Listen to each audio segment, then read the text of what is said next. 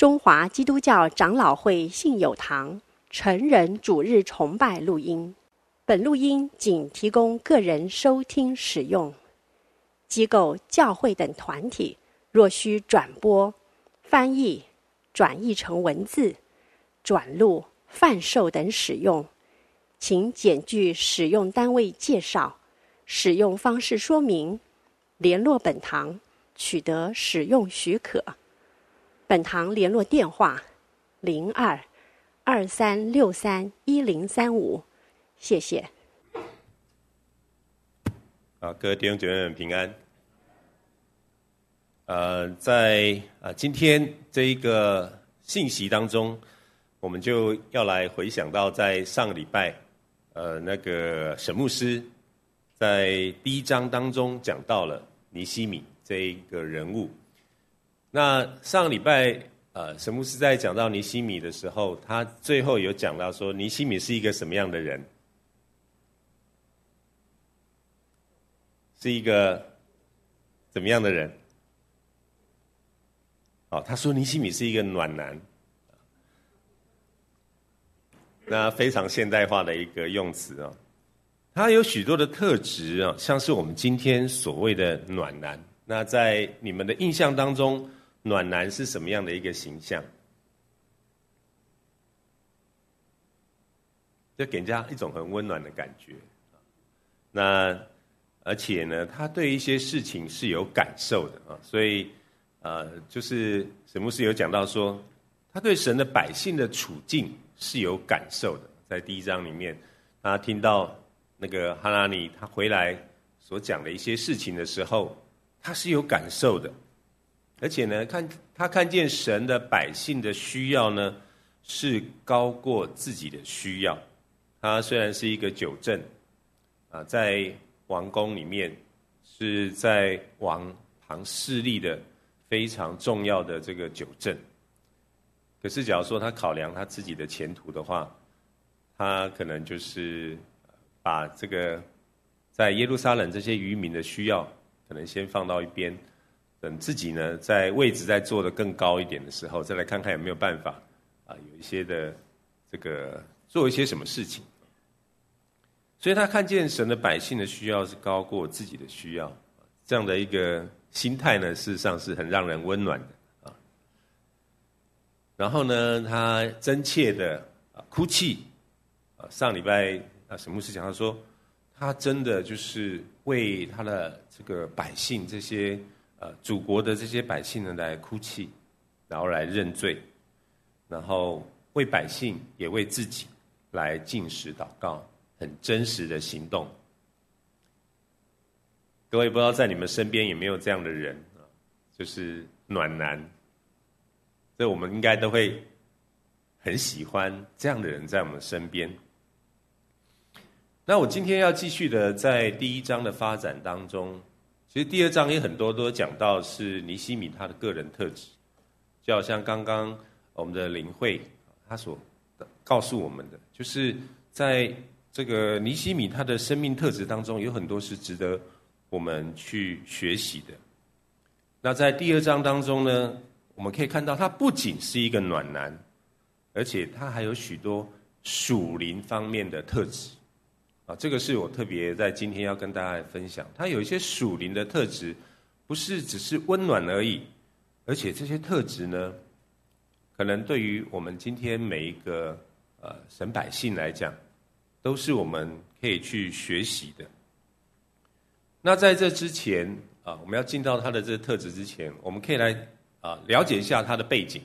其实我们从呃去年我们就呃。就是进到这个重建的这个过程。那我们今年有讲到以斯拉记，对不对？那以斯拉记，然后就开始重建。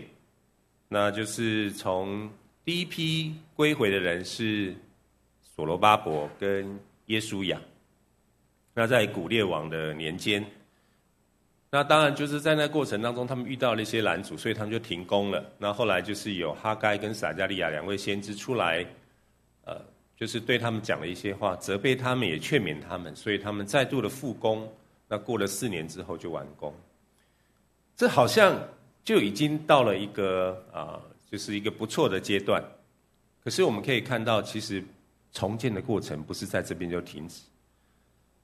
后来又经过大利乌王，然后亚哈水鲁王，然后到最后呢，到了亚达薛西王。这个时候，其实以斯拉才回来。从所罗巴伯他回来之后，到这个呃以斯拉归国呢，其实中间隔了七十八年，隔了非常长的时间。那这七十八年过去之后，呃，他们就陷入了一些呃混杂的一种情况。所以，以斯拉非得要回来，来使律法被复兴，那也借由律法的复兴而使他们的灵性复兴。所以重建呢，其实是一个阶段一个阶段，在不同的处境当中，因着不同的仆人而做了不同的事情。而今天为什么尼西米要登场？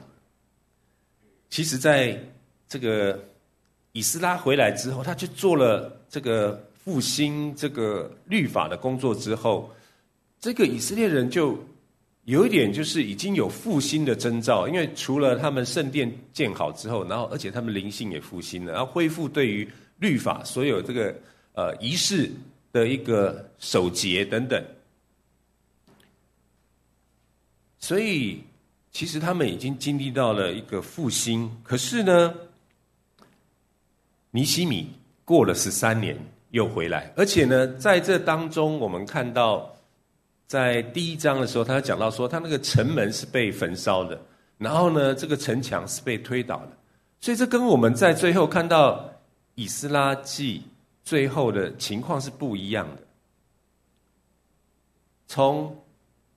以斯拉回来到尼西米回来当中，经过了十三年，我们看到以斯拉记后面是复兴的。那为什么过了十三年的情况会如同哈拿尼所说的一样，城门被焚烧，城墙被推倒？所以这个就是有一个有一件事情可能在这个十三年当中发生了。有些圣经学者啊推测呢，因为以斯拉的复兴呢，所以带着以色列人开始要想，他们要怎么样来重建。这个城墙，这个以色列的这个圣城，所以呢，他做了这个动作，做了这个动作之后呢，就引起了河西省的这个立宏跟书记这个申帅啊，上书给亚达薛西王说，这个城呢是个反叛的城，若城墙再建造完毕呢，河西之地呢，王你就没有份了。哦，这对于那个波斯王而言是令他十分、呃、无法接受的事情。那这一段记载呢，是在以斯拉记的第四章哦。假如说大家有机会再回到以斯大以斯拉记去看的时候，在第四章那个地方曾经出现了一段，就是在这个地方所提的这个事情，就是在波斯帝国的边陲的西南方这一个地方呢，事实上是有。这个埃及的威胁，假如河西这个地方呢再度的发生叛乱的时候，它将会造成地中海一段这一带呢，这个贸易呢，或者是海运啊、物资啊等等这些东西，会造成困难，而且呢会造成帝国的危机，因为我们知道，其实很多帝国的瓦解都是从边陲地带开始发生动乱开始，所以我们中国那个时候早期。一直都在跟我们的西北方啊，要和亲政策啊，为了稳住他们，所以其实波斯帝国现在也有一点是这种情况，就是要去稳住它的边陲地带，所以它是用柔和的一个怀柔政策，让这个这个以色列民可以回到那个耶路撒冷来重建。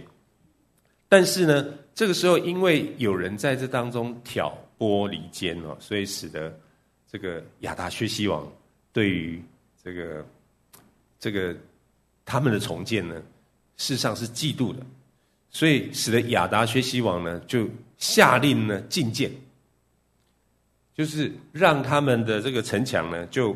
没办法建立起来，而且整个就是被毁掉、颓圮。所以对着亚达薛西王，他现在的心中的印象呢，其实对于以色列人呢是有不好的印象，因为他们是一个反叛的城。所以当这个尼西米在苏珊城当中听到他的兄弟哈拿尼来叙述那个光景的时候，他非常的忧心难过。他虽然居高位，做酒政，是皇帝左右的侍臣。但是，他也想到他自己的处境，不一定能够靠他的人脉的关系来改变这种情况。所以，我们假如说把这几个历史人物来摆在同一个这个时间当中，我们来比较，你们觉得所罗巴伯跟以斯拉跟这个尼希米？这三个三批归回的人来比较的话，你觉得谁的处境是比较艰难的？大家想一下，是所罗巴伯比较艰难呢，还是以斯拉比较艰难，还是尼希米比较艰难？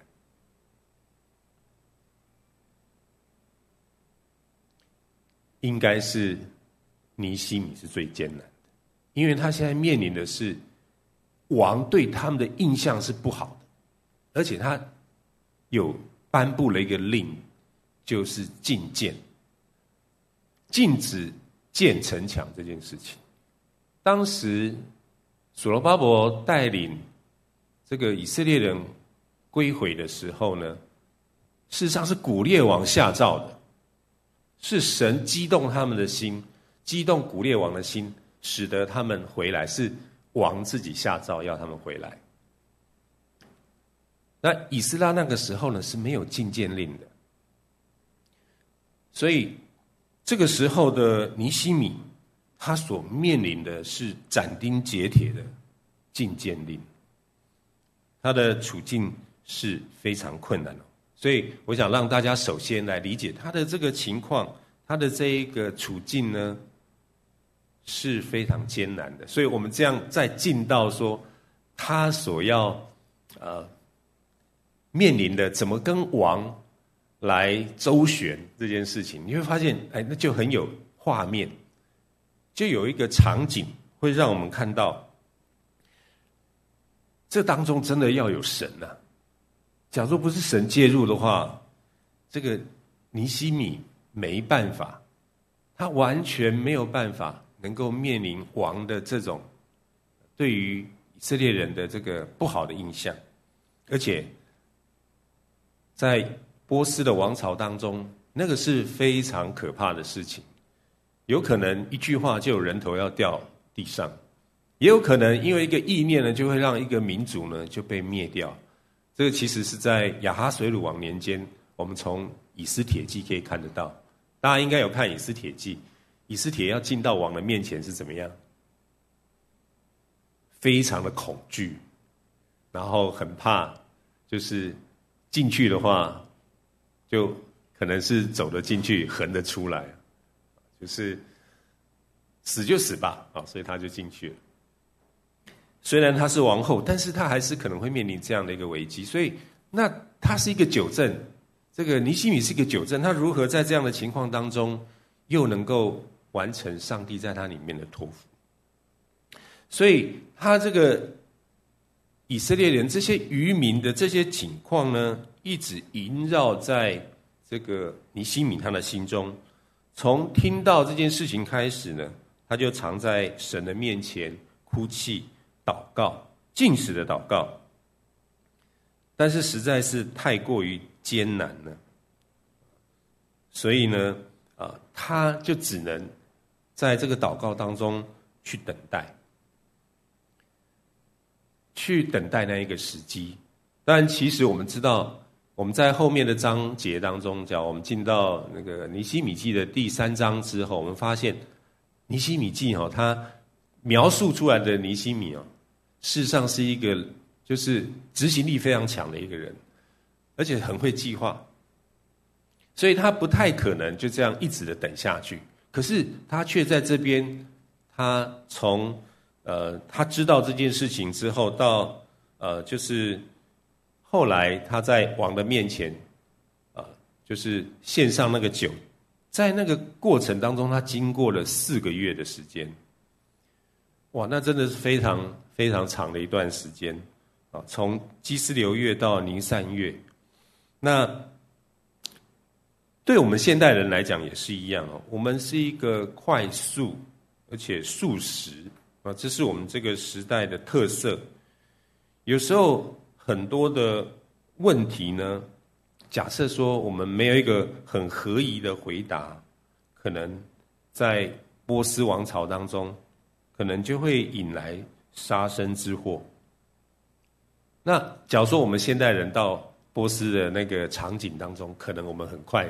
就会惹来杀身之祸。我们都会想尽办法来布局啊。假如说以尼西米他的智慧的话，你假设说是尼西米，而且你有这样的智慧的时候，你会不会想办法去布局？就想办法要让这一件事情呢，能够，哎，是不是王能够改变心意？是不是王能够来取消这个禁见令？我们可能都会有一些，我们要用我们的人脉，用我们的方法来改变这一个时局。上帝可能给我这样的一个负担，但是呢，我要怎么用我的才能来使这件事情可以顺利的推行？尤其我们知道尼西米他的个性是这么的，呃，就是有果效的一个，呃，一个这样的一个想法，这样的一个个性，这就有点像我们在看那个呃中国的这个宫斗剧，就是哇，这有时候我看了都哇，真的匪夷所思啊，怎么会这么聪明？怎么会这么有这个这个权谋这么厉害？然后记得我几年前看那个《琅琊榜》。啊，就边看呢，就是哇，真的是大快人心，怎么这么厉害？所以你在这个王宫当中，你要怎么去等待？你你其实你不设计人家，人家可能就设计你。而且他刚刚好就像荣根所讲，他是一个外国人啊，而且是亚达薛西王所讨厌的那个民族的外国人。所以这件事情，他只能怎么样？就只能静默祷告。就好像我们每次在要进入崇拜之前，为什么要不要唱要等候主？其实要等候主，它是含着非常高的一个智慧，因为我们人呢就是等不住，可是上帝呢却让我们要等候，因为时间，因为万事都在他的手中啊。我们人的时间是有限，所以我们有那种急迫感，想要解决一些事情。但是上帝讲说，在我的手中，你们要等候。所以呢，四个月之后呢，有一个有一次的机会，可能是在一个私下的聚会当中，当王跟王后都在场，然后他就在试酒的时候，就是在啊为王倒酒的时候，王突然就问他说：“你是怎么了？”啊。你看起来就是，呃，状况很不好，啊，你有病容，啊，为什么你带着愁容呢？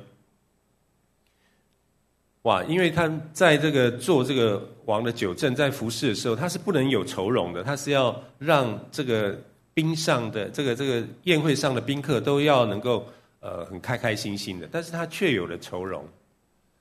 使得这整个宴会呢可能失去了。他的一个喜乐的气氛，这不是很专业的，但是有可能他也是在笑，但是呢，皮笑肉不笑啊。而且这个王呢，我们这样哈，其实这样看下去，其实王跟他的关系应该是很好。哦，当然他可能是一个很有人脉的一个人，而且是一个就好像沈牧师所讲，他是一个暖男，所以就算在那个王宫当中。可能这些王啦、王后啦，这些其他的这些大臣也喜欢他，但是王却能够看出他脸上是有愁容的，所以王跟他的关系是很深的。王可能跟他平常在皇宫当中也有一些互动，所以也感受得到他的情绪。所以呢，他这个时候呢，吓到就是啊，他糟糕，他非常不专业的被王看见他的愁容。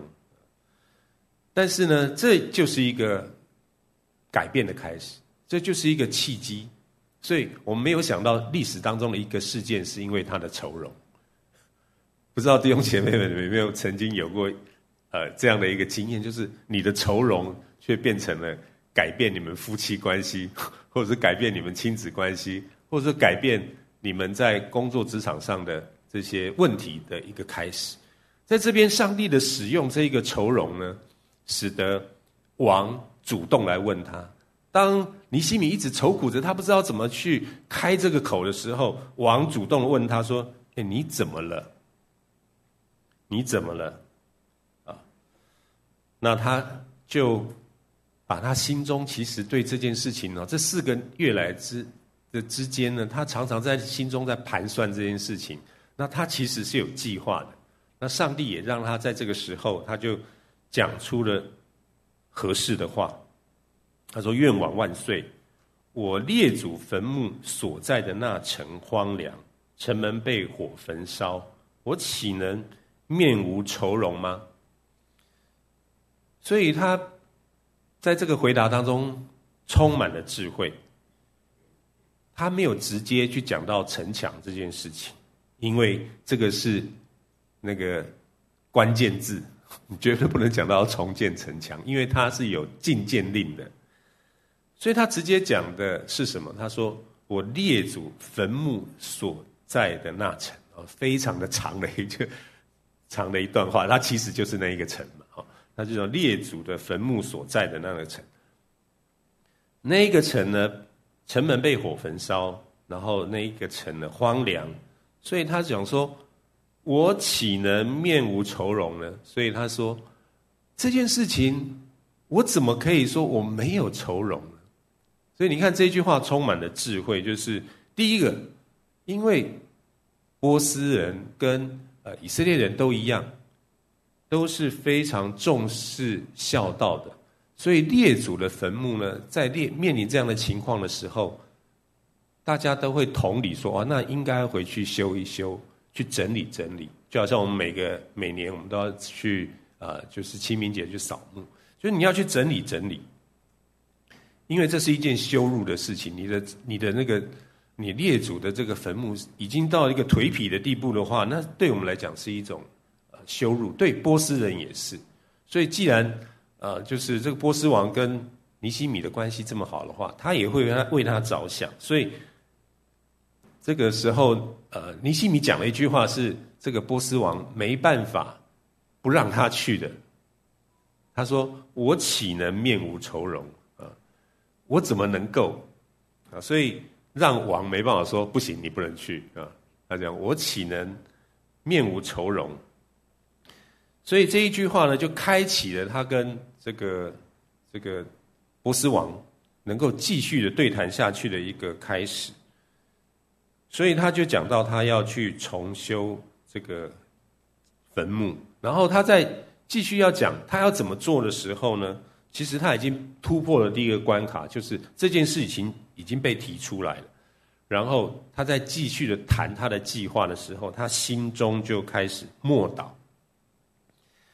然后求神使用他的口舌，让圣灵在他所提的这个话题当中充满了智慧及能力。其实圣经当中还有另外一个，呃，也是默祷得应允的例子啊，就是这个哈拿啊，哈拿在那个殿中呢默祷，然后而得到萨摩。所以在这边我提到默祷，其实是我自己也有很多这样的经历，就是当我们在跟弟兄姐妹在谈话，或者说跟我们的呃家人，或者是我们工工作场合当中的一些呃。啊，这些同僚在谈话的时候，有时候，呃，有时候不一定那么的顺。可是，当你心中开始默祷，就是 prayer in heart，你在你的心中开始默祷的时候，哎，事情会有改变。这个是很好的一个呃提醒，也是很好的一个工具。这个就好像说，你带了一个呃手机啊，带了一个可以跟上帝沟通的手机。那只是说，那个手机放在你的心中，你心中就是可以用默祷来跟神沟通，可以随时跟天上的神来讲话。所以，当他默祷的时候，这个事情就改变了，整个气场都改变了。我们假如说这样讲的比较夸张一点，就是说整个事情呢就在上帝的掌握之中。当你开始默祷的时候，你就是把那个主权呢，这件事情的进行呢，交在天上的神的手中。在箴言二十一章一节，他就讲到说，王的心在耶和华手中，好像什么？陇沟的水随意流转。当神他在这当中的时候，上帝掌权的时候呢，这件事情呢，他的责任就不在你的身上。所以默祷在尼西米这个时候默祷呢，然后把他的计划呢提出来的时候，上帝就帮助他。而果然，上帝也让这个王的心呢流转到。他忘了他的禁谏令，也没有忘了哈。他就说，他突然感觉说，他似乎可以有些转机，所以神呢，让这个王欢喜的接受尼西米的计划。那尼西米很厉害啊，他虽然知道这一个王已经改变了啊，他还要继续的要跟王要一个东西，这个东西叫什么？诏书。这个是很厉害的，因为假如没有诏这个诏书的话，其实他因为他所面临的是禁谏令，他不是一个感觉或者说哎王的心意改变而已，而是他有一个 done deal，他有一个就是已经 fix 在那边没办法改变的东西，就是禁谏令，所以他需要有个诏书。而且这个诏书，假如说我们看圣经的内容的时候，你看这个诏书的内容啊也是没有讲到说他们可以恢复建城墙，还是很技术性的，是说可以给他什么建城墙的材料、木料，所以相当于就是说，这就是用一种方式来表达他可以建城墙。所以这个诏书，上帝让。呃，这件事情就成就了，就让这个尼西米可以拿着这个诏书去到河西去找那个呃那个省长，让他可以经过，并且可以在那边可以拿到他所需要的这些建城墙的材料。但是呢，果然他们呢就很恼怒了啊！他们因为听到哎有人要来呃得这个好处了啊，那。所以，呃，他们就开始可能就是要来干扰这个尼西米的这个作为。所以尼西米呢，就在呃去到他就开始出发，去到那个地方，去到呃这个耶路撒冷的时候，他就要去做这件事情，就是他要去了解呃这个城墙的情况。那他这个。去到那边，他在那边停留了三天之后，他自己就去巡视这个城，他没有告诉任何人。当然，他要是跟别人说了说，哦，我是回来这边要带领大家要来重建的话，诶，很多人可能就会来。可是他没有要这样做，因为他这样做或许会引来敌人，因为那边还是有敌人。那另外呢，其实他在那边人生地不熟的，他要是没有自己去看。可能这些人来的时候，就会跟他讲很多的意见，啊，就是这样那样那样，他每个人都讲不同的意见，所以他宁可就是先不要听这些东西，不要听从人来的一些建议或想法，而是他要听神的话，他要自己去看，而看的时候，看神在他的心中有什么样的感动，所以神使他。心里要为耶路撒冷做些什么，但是他没有告诉其他的人。然后他看完之后呢，他就心中有个底了。那到了后来，他就把这一群人，把以色列人招来，还要跟他们讲他在这边看了之后，他心中的一些想法。那首先呢，把他们招来，就跟他们讲说：我们所遭的难，耶路撒冷怎样荒凉，城门被火焚烧，你们都看见了。所以他第一个先把他所看到的东西来跟他们描述，所以这些人呢，对他就更加的，就是更加的幸福了。为什么呢？因为他是自己去看的。他聚集这些渔民呢，不是跟他们讲说我是新来的，要来当你们的王，当你们的 leader 哈，而是说他第一个先让他看到说他们了解尼西米了解情况，他甚至能够讲到哪个门哪个门那边的情况是怎么样，所以这一群人心中就知道啊，这个人是一个 leader，是真正一个就是能够深入了解真正情况的一个人啊。这就是他的一个领袖的特质，亲身的去了解真实情况，而不是人云亦云。所以，当他做了这个动作之后，其实他的整个那个领导的那一个身份，或者说那一个真实的那种生命，就被这一群以色列人接受。就是你成为一个领导人，其实你自己要去。真正的了解那个状况，所以呢，这一群渔民呢，啊，在以色列们的这一群啊归回被掳归回的这一群人呢，就马上就跟他站在同一个阵线上面，因为他能够很清楚了解他们的情况，而且呢，他就提出一个解决的方案，就说：“来吧，我们重建耶路撒冷的城墙，免得再受凌辱。”这些是他们心中所想要讲的话。他们其实在这边这么多年，他们受到许多的不公平的对待啊，因为王的，因为有人去王面前啊嚼耳根，然后他们就整个情况就是变得非常的，好像很羞辱的一个情况。所以他提出一个要解决他们这样境况的一个一个计划，就是我们。一起来建造吧。他提出了这个共同的这一个想法呢，使得这一群以色列人感觉到兴奋。然后呢，他继续要面对的就是，那这一群人，他们虽然被他激励了，但是呢，还是有一个东西是他们拿不掉的，他们心中还是有个疑虑，所以他就在他们面前做见证。就是王自己下的诏书，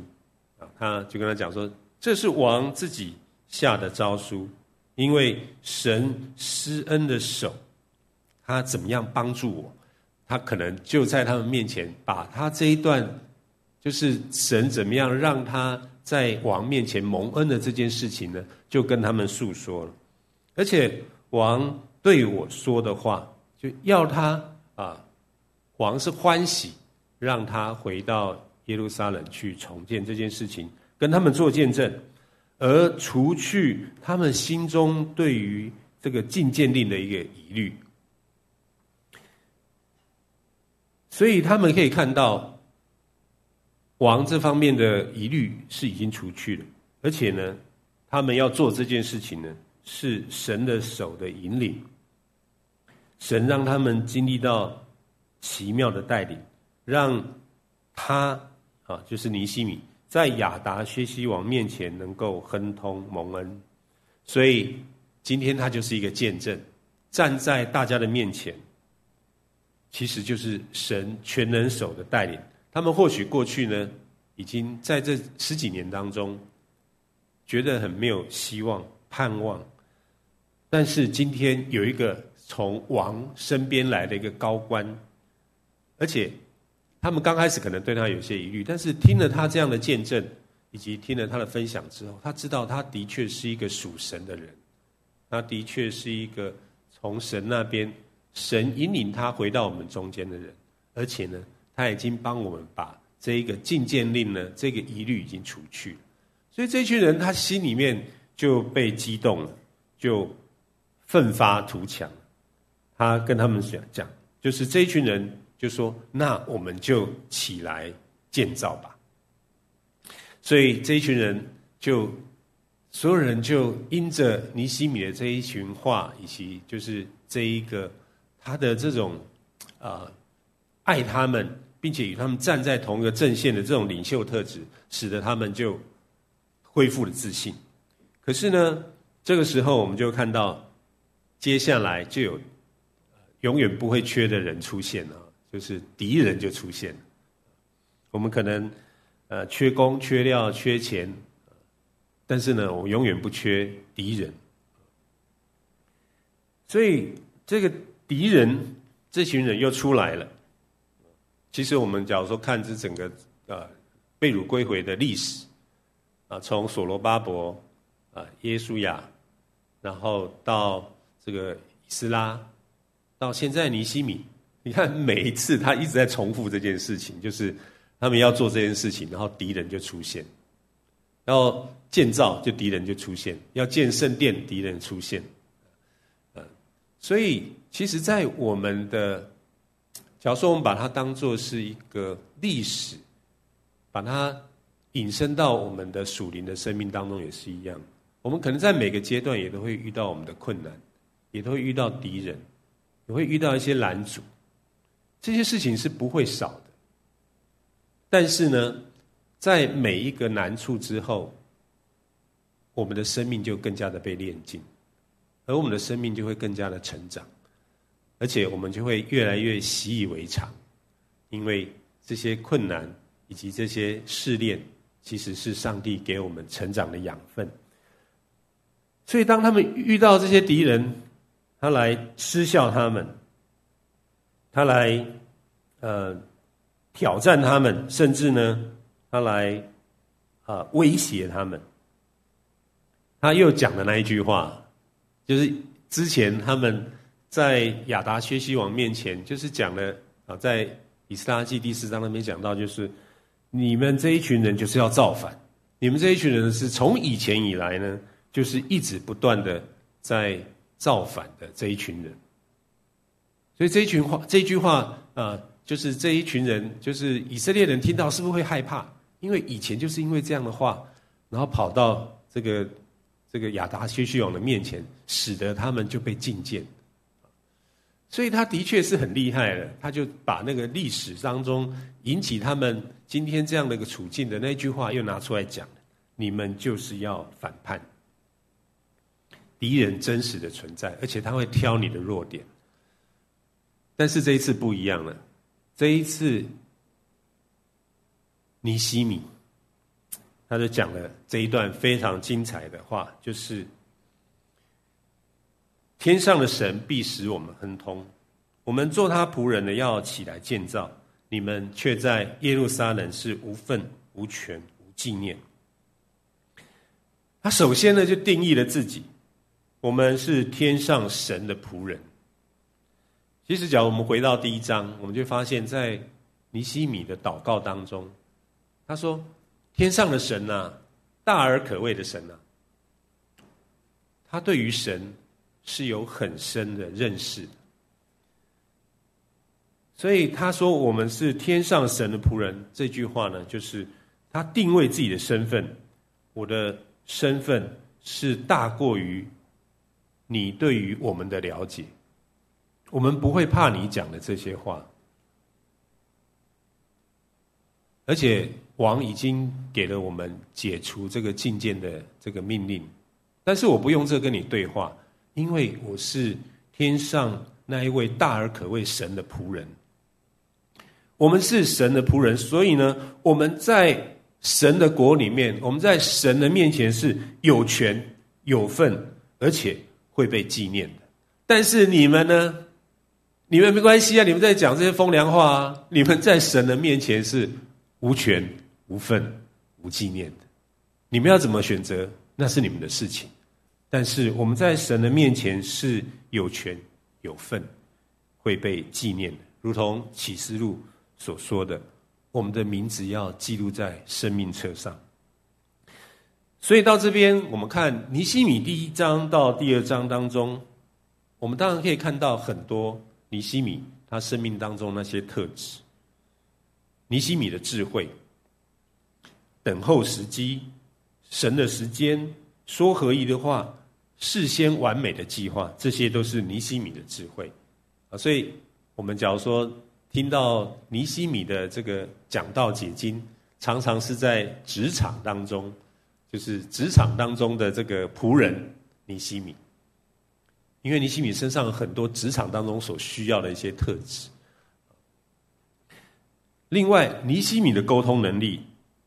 啊，与对方站在同一个阵线，并且把对方拉进来，一同面临他们现在的处境，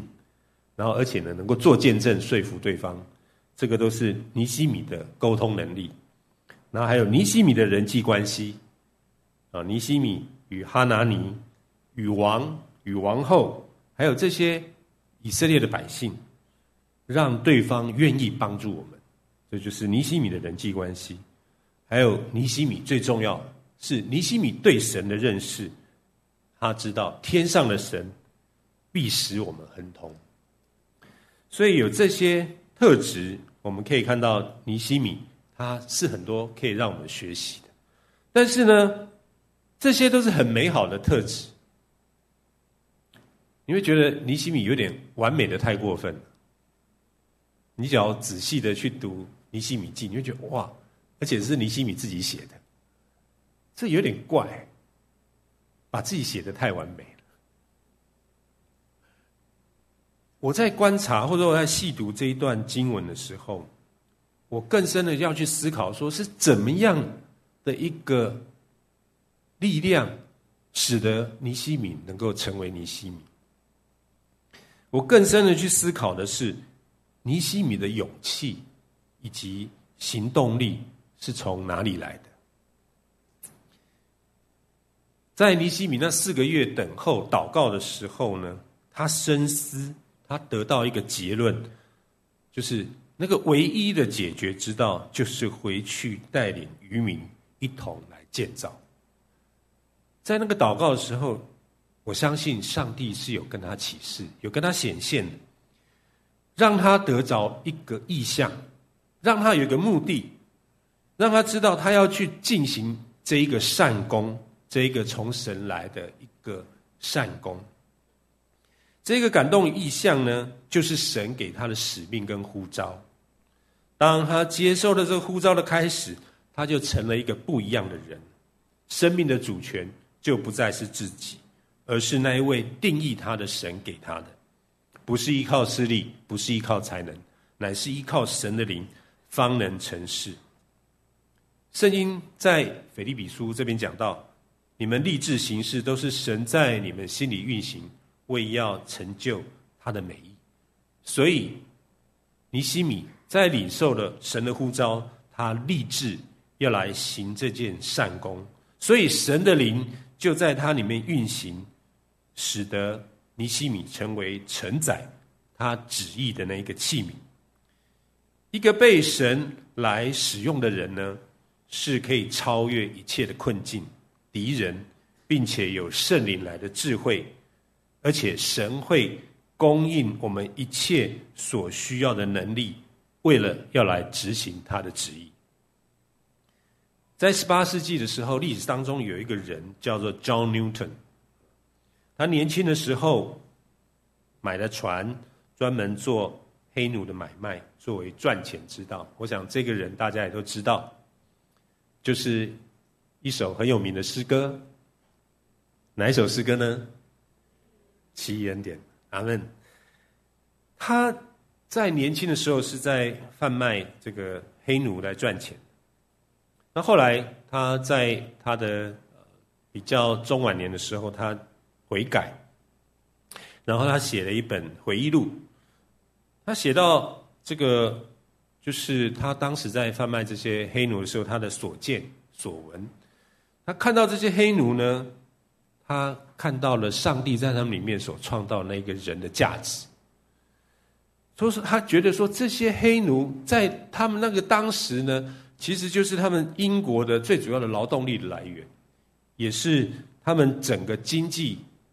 建构的，就是在这群黑奴的劳动力上面。但是他发现这一群黑奴也是人，但是却被他们这些白人剥夺了人的权的尊严，所以这件事情他觉得是不对的。可是那是已经大家都已经接受的事情，甚至教会也接受这样的事情，所以他就把他所见所闻以及他所想的写下来。他讲了一句话，他说：“沉默，沉默这件事情，在这样的一个时刻，在这样的一个问题上面，对我而言等同犯罪。就是你看到这样的情况，你心中没有任何的感受，你沉默了，你就是在犯罪。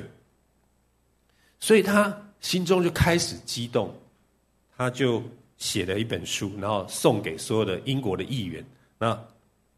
有一个年轻的议员就受到感动，就把他的一生呢，就奉献在废奴这件事情。然后经过了九次的失败，总算在一九一七九六年，在 John Newton 要死之前，就通过了废奴的法案。然后后来也拍成一部电影，这部电影就叫《七恩典》，只要大家有空也可以去看一下。这个人叫 William Wilberforce 啊，William Wilberforce。这个年轻的英国议员，从年轻的时候非常颓废，但是接受了到这一个从 John Newton 来的这个意向之后，他承接了，他整个人完全的改变。他被追杀，被利益团体追杀，被胁迫，但是他仍然勇敢的去执行，改变了整个的英国，所以他们是很快的就废奴。所以弟兄姐妹。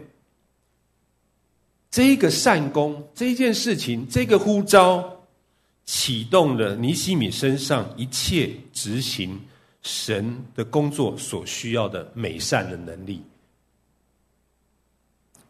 在你的职场，或者教会，或团契，或小组当中，上帝是否有给你一个呼召？不论是什么样的职位，或者是同工，或者是小组长，或者是招待，或者是任何的服侍。求主让你来回应他的呼召，这个呼召会让你的生命改变，这个呼召会让你蒙福，并且会扩张我们生命的境界。就让我们一起来建造吧，我们一起来祷告。亲爱的主，谢谢你，透过尼西米，我们看到主啊，不是依靠势力，不是依靠才能。乃是依靠你的灵，方能成事。当我们来回应你自己的呼召，